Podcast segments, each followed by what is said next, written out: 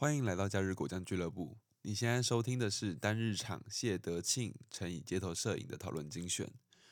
这次阅读的文本是谢德庆的访谈《艺术如何支撑时间》。话不多说，马上进入这一次的讨论精选。那个能去表达，照片能去表达这些东西，不行。但这个就是你真实感受，就是他在客观的时间上来讲的话，他们的确都是一个小时。但是在你们主观呃，在自己主观的意识来说，他已经一个可能是五分钟，一个可能是一天，就所谓的精神时光。这照片没有办法去表达这样的感情上，没有办法表达这样的感情感在。那如果是你会怎么做？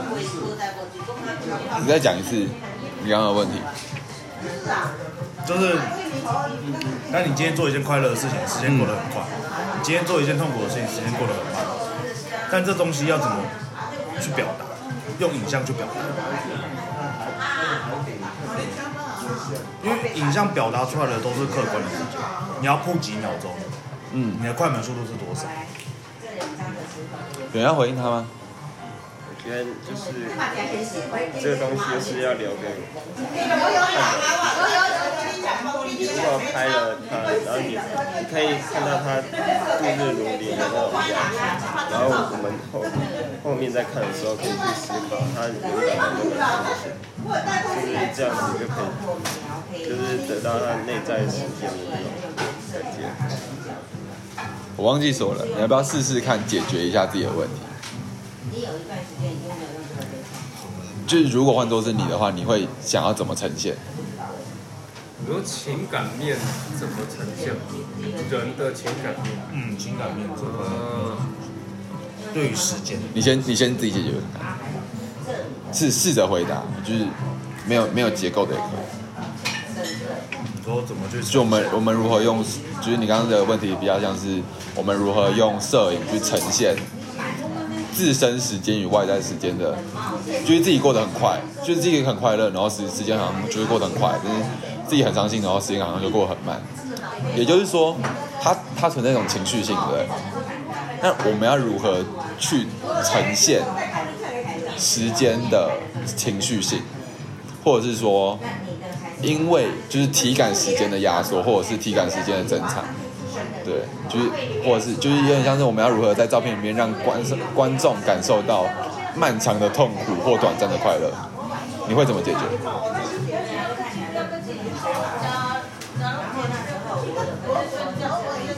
我想到的只有色彩，用比较抑郁的色彩去表示时间的漫长。因为因为当你今天当体感时间，我觉得啊，体感时间本身，但在痛苦的时候，它 always 是漫长的。应该比较少人会在痛苦的时间中觉得这时间是过得很快速。所以，如果是我，我会想要用比较压抑的颜色、色彩去表示时间的漫长。那你觉得，就是当当你你说用比较抑郁的色彩呈现那个状态的时候，你觉得你会遇到什么问题？你可能会遇到的问题有什么？当你今天拍摄了一个照片，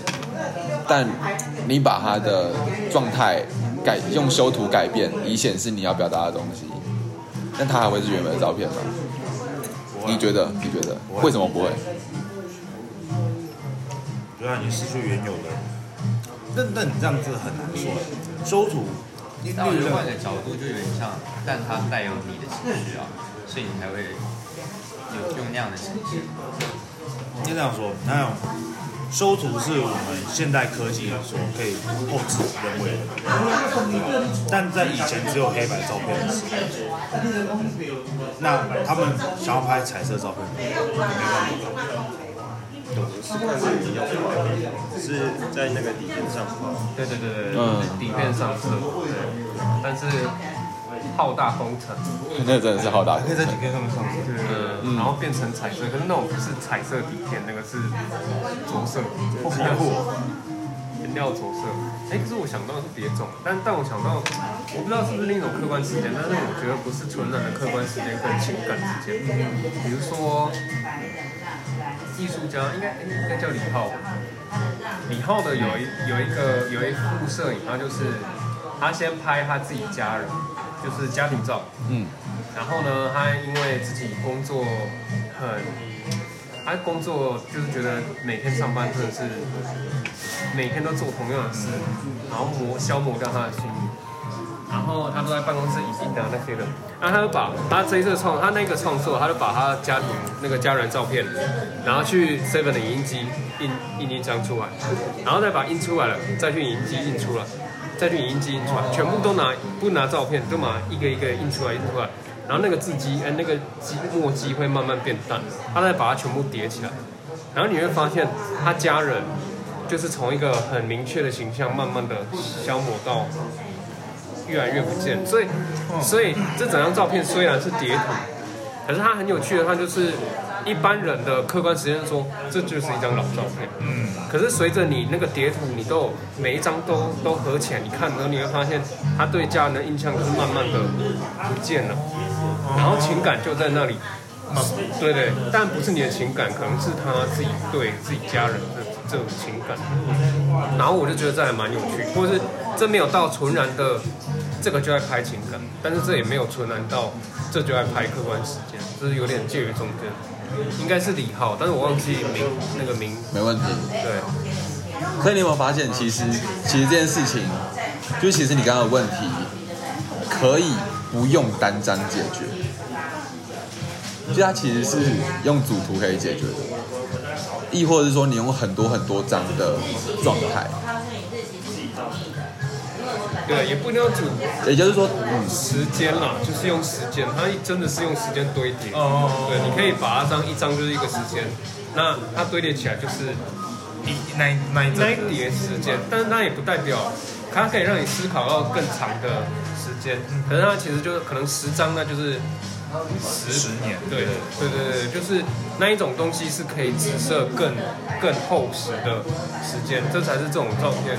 我觉得很有意义，可能或者是很有潜力的地方在。就你有没有发现，当代摄影其实很常会运用一个手法是背景不变，但是背景不变，然后会中间会有个主角不变，但旁边的东西一直变。然后这个其实就是他用所谓的对比的方法去进行压缩，也就是说，因为背就是它背景那个符号是代表它是代表时间，或者是阳光，或者是草的摆动之类的，但旁边的人一直变，代表时间正在进行，他从一系列的图东西时间正在进行，但那个人还是在那边。我想你所说的那种情感，其实可以在这种在这种它是很多段的论述里面被压缩。就是你，因为它是时，他他他的情绪是带有时间性，所以它其实可以被，它可以被化约为这一段时间里面，他都在这个状态。但假设你觉得时间很长的话，它你是不是就代表你在短时间内你的体感时间很长的话，其实你的动作是可能不太会动，对，或者是记录泪水或之类的，就是很常有那种头像人像摄影是记录，比如说十分钟内的一个人的连续细微表情变化，对。但如果你觉得你在很长时间内觉得很快乐，所以你就会觉得体感时间很短的话，其实你的动作可能会很多。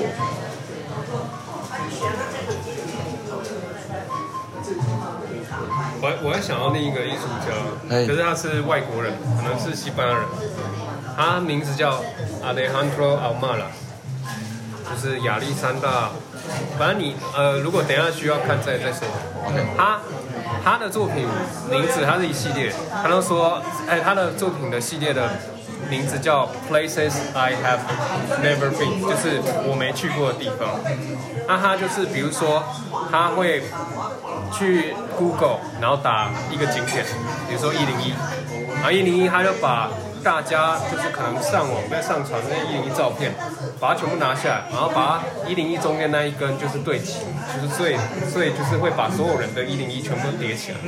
那这种就是很特别，就是在一个作者没有在当场去拍照的状况下，他把大家所有去一零一的那个照片拍起来。那这每一段时间，每一个一零一都是每一个拍照的人的我观点，对的观点，然后对对对对对对，然后也可能是情感，可是叠起来却有一个很具象的一零一的概念，哦这种这种感觉就很好像又是一体，又是全部都是零散。然后这种好玩的地方就是哦，你不能只是把这种照片真的是把它看成哦，这就是一零一。它的照片是在有些人视角可能会歪呀、然后可能里面有很多乱走的人啊，每个人都不一样啊。他那就是在时间与时间之间那些没有办法对合的地方，那就是可以去去想想想看，说，哎，这些为什么当初这些人会在这？那为什么是在这？为什么视角会是长那样？对，然后时间与时间之间的那个，我觉得是缝隙啦，是我比较会关注。就是 A 叠土跟 B 叠土，你叠起来的中间那一段，嗯嗯，那一段没办法切合的边边，就是两两层之间的一个对对对对对对对对对。然后一层一层叠起来之后，所产生的间隙。对对对对，然后那个间隙也是一种时间，对啊，那久而久之，它会变成一个一种空厚度。对对对对对对对对对所以我觉得我就会往厚度那边想，对啊，你也往厚度那边想，但是在一张照片的输出上，你只会把它当成一就因为因为因为当因为你照片是这样子平面的，对。但是如果如果你以时间轴来看的话，它其实是以对对对对对对。对对对所以你会觉得这很有趣。可是你当你在输出看作品，你只会它只有看到那个只有一张，哦对，它只有一张，所以这个就是有多重时间的，就是你做的解读可以很多样，不只有二 D 这个东西可以被对，就是二 D 反而限制它它的那嗯，个。对对对所以这边我们要提供，其实就提供了另另外一种看时间的方式，是我们抽离这个时间轴，就是因为他并没有实地牌嘛，所以他其实是不在他去拍一零一的那个，他他并没有在拍一零一的那个时间轴里面，因为他是以一种客观的角度去收集大家如何记录这个时间轴。就讲到另外一个问题是，我们回到谢德庆，他有说。他是一个次等的艺术家。他说，呃，这样的要求就像每个个人在回答自己，策展人、我、美术馆的同仁，还有这个工作团才能完成，不是只有我一个。我讲我讲这些都是要讲次等，次等在艺术界里是要所承认。他这边讲的次等是什么意思呢？大家可以看，大家可以看到这个东西是，我有一个更接近但不好抓到的真实时间，就是冰山下那块看不到的部分。如果你看了我的行为一年还是看不到我的心，那作品本来就需要你自己的经验，那种经验从来不是看作品，而是用你一生的累去判断这是怎么回事。有没有发现它其实是很接近的？它里面讲的次等的是，它里面讲的它次等的次等是艺术界里所要承认的，我觉得跟刚刚所说到那个呃西班牙艺术家的作品有点像，就是他是把很多很多次等的东西拿出来堆叠成一个众众人共同经验中的一零一。我猜他是拍，我应该他应该是拍就是教堂或铁塔之类的。然后这个次等的概念呢、其实我觉得他是，我觉得他是在紫色，因为他的次等的概念是源自于他原本是做一个行为嘛，然。后他用各种照片、各种资料去记录自己的，去记录自己的作品。但当他现在，因为他现在已经没有在做作品了，但他还是有很多展览，所以他就像是他只是那些照片的管理员，他已经不是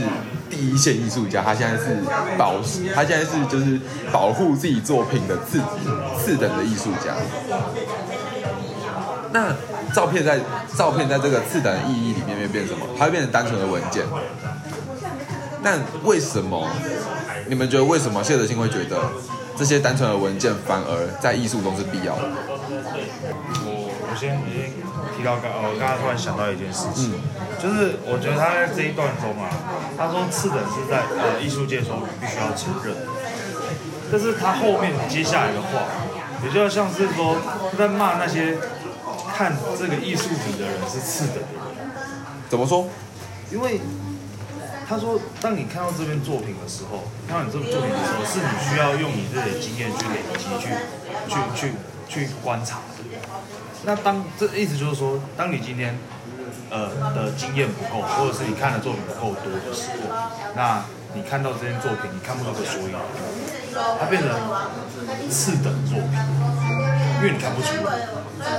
哦，你必须累积自己的经验，累积到一定的程度，你有一定的历练之后，你再去看这个作品，才可以看出这个作品的内涵。那他他其实不是说这个作品是次的，他是说看的这个人是次的，我是这样想，有人想要回应他的？解读了。我觉得我自己看比较像是说，呃，他把自己的作品形容成是人，是因为最主要直接表达的，并不是谢德庆怎么表达，就希望看的人怎么看，所以才把自己的作品形容成是人，但反而这些看的人所延伸出来自己的想法跟诠释，才是最主要的艺术，不是说才是这个艺术品最主要呈现的。或是说才是这个艺术品当中呃更有价值的东西，我是这样觉得。然后，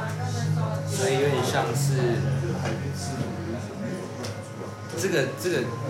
这个作品，就算谢承信做的再好，但他希望它是一个私人品，是因为它终究是谢承信自己的经历所衍生的想法。但是如果今天别人看这个作品的时候，也都只是试图要用他的想法来理解这个作品在干嘛，他就等同是次人品，因为没有到达他想要传达的东西。但如果这个次人品能够经由每个看的人而有新的诠释，他就反而实质的验证了这个作品的价值。我觉得是。有人想要试着回应吗？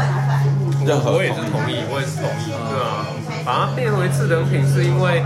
有可能你需要一个一种语言来让大家都能懂。你这个 case 可能是摄影作品，对啊，如果每个人都懂空间艺术或者都懂行为艺术的话，那他其实就会可能会以行为艺术来当他的作最后作品展现。他如果把他的在立基在一个能够让了呃让观所有观众了解，比如说一张摄影作品上，然后再把大家的解读视为，因为如果你把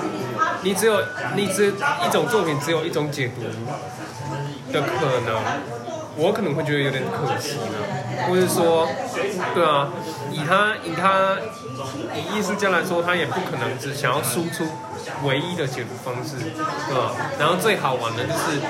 你可以可以解读出不种，有可能是正确读法，有可能是甚至误读、歪读，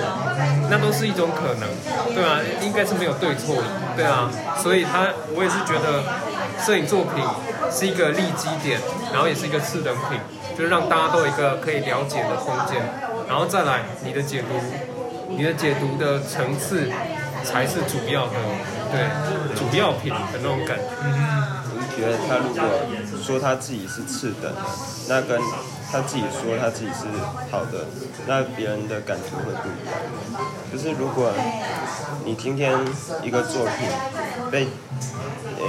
你自己说它是最好的，然后大家也觉得最好，那他可能会不太敢去批评，或是不太敢自己去想他的那个自己的想法，那可能就是仰望那种感觉。那它如果是次等的，那你可以比较贴近的去看，那就是可以产生自己的想法之类的。给一个空间在，有个空间。这很有趣。也就是说，当我们为一个作品进行定义的时候，那个定义其实会影响到观看的方式，对吧？所以也许我们可以做看次等摄影，但我觉得这部分我们可以放到最后一页。他其实有讲到一个很重要的艺术家，最后页中间，侦探那边，就阿布拉莫维奇的说法，他认为文件是过时之物。侦探所看到的不是戏剧性场景，而是现场各种蛛丝马迹以我的存在作为一种白老鼠实验。威尼斯双年展，大家是是让大家去展场看我所留下的东西，每个人都可以诠释人类存在处境下的不便进行交流。他这边提到艺术家叫阿布拉莫维奇，他的全名叫玛丽娜·阿布拉莫维奇，他就是在呃纽约的某马座凝视玛丽娜的那个人。呃，他在最繁忙的城市就纽约嘛，他就坐在博物馆里面，然后每个人可以和他对视三十分钟。哎，是三十分钟吗？三分钟，还是就每个人可以和他对视三分钟。她也是，她也是另外一个行为艺术家。她老公最近才过世，这样。然后她之前也有一个作品是，她跟她老公分手的时候，他们并不是见面说我们分手吧，他们是两个人从长城的两端，然后然后一直往另外一端走，然后走到中间的时候，他们两个人就握手拥抱，然后擦肩而过，就是他们的分手都到长城。所以。这样的美，这样一个行为艺术家，他也说了，他就觉得文件是过时之物，所以就对应到刚刚的说法，其实是任何的东西都是他把他把观众比喻为侦探了，就是当我们在看这些文件的时候，他我们看到的其实不是当时发生的情况，我们当时看到我们看到只是当时留下来的证据。我们就像侦探一样去拼凑。那不同的侦探，就是每个侦探，就算他指向同一个结果，但他一定会有自己很多不同的解读。所以他他最后就说了，每个人都可以诠诠释人类存在处处境下的不变性焦虑。也就是说，每个人对于自己，也就是谢德性想要传达那个状态，都可以有不同的诠释。但这些诠释，他会保证他都是焦虑的。跟刚那个艺术时间的概念有点像，嗯，就是你如果用那用这个拍照或是其他方式去表现那个时间嘛，那你可以让后面的人用自己的经验来去看，那会比较比较能够接近那个时当下，可能那些想法会比较清晰。就是如果你只是单纯的，嗯，单纯，单纯去记录时间的话，会没有没有办法去真的接触到，没有，你只是在外面看，但你没有碰到。所以你会觉得我们要进入一个艺术的状态，对对，更有办法去体验时间。这边我有列出几个，就是布鲁斯特，他里面有说，他有说布鲁斯特有什么感觉性的符号嘛，然后爱情的符号、社交的符号，然后最后才是艺术的符号。所以他说，在这一次的年华里，主角最后领悟真正的时间会展现在艺术的符号里。那时间跟符号有什么关系？你们觉得时间跟符号有什么关系？其实符号就是我们看到任何东西，就是它是杯子嘛，就是杯子是一个符号。然后盘子是一个符号，但这个指到另外一个问题是，这个杯子是一个符号，对不对？但这个杯子也是一个符号，他们都同属一个杯子的符号，但他们为什么不是同一个杯子？符纸跟符针的不同啊？符纸跟符针的不同，再讲多一点。就是当你理解，当你理解这是杯子跟那个是杯子，还有我理解这是杯子跟这是杯子，我们我们对于应该说文字文字的范围有限，我们在想我们在想心中在想杯子这个东西，我们在想的杯子一定是不一样的，这就是一层落差。比如说我今天我今天说，哎，我们来想一只猫。那你觉得我想的猫会跟你的想的猫会长一模一样？对啊，绝对是不会。然后这是因为有一个层次在，但这就是文字，我觉得啦，这就是文字的局限性。猫不等于你讲一个猫，就是全全部人的猫全部都会长一样，在文字里面，对对对，它它们是一样的。然后这就是符号，所以这边有友情的符号，你想要有，你想要友情，你想要爱情，我们心中浮现的东西应该都不会是一样。然后就是可是我反而觉得，我反而觉得，如果一个东西或一个艺术品一直往符号钻研，会会有一种局限性，就是怎么讲呢？如果我们把普鲁斯特的小说变成一张摄影，然后我们在摄影作品里面找到了友情，找到爱情，找到感觉，找到艺术，可是在这之外的，一定还有更多东西，就是没有办法用符号就来概括所有事。感谢您收听本次的讨论精华。如果喜欢我们的话，可以到脸书搜寻“假日果酱俱乐部”，我们也将继续推出各种活动。那本次的内容就差不多到这边，我们下周见。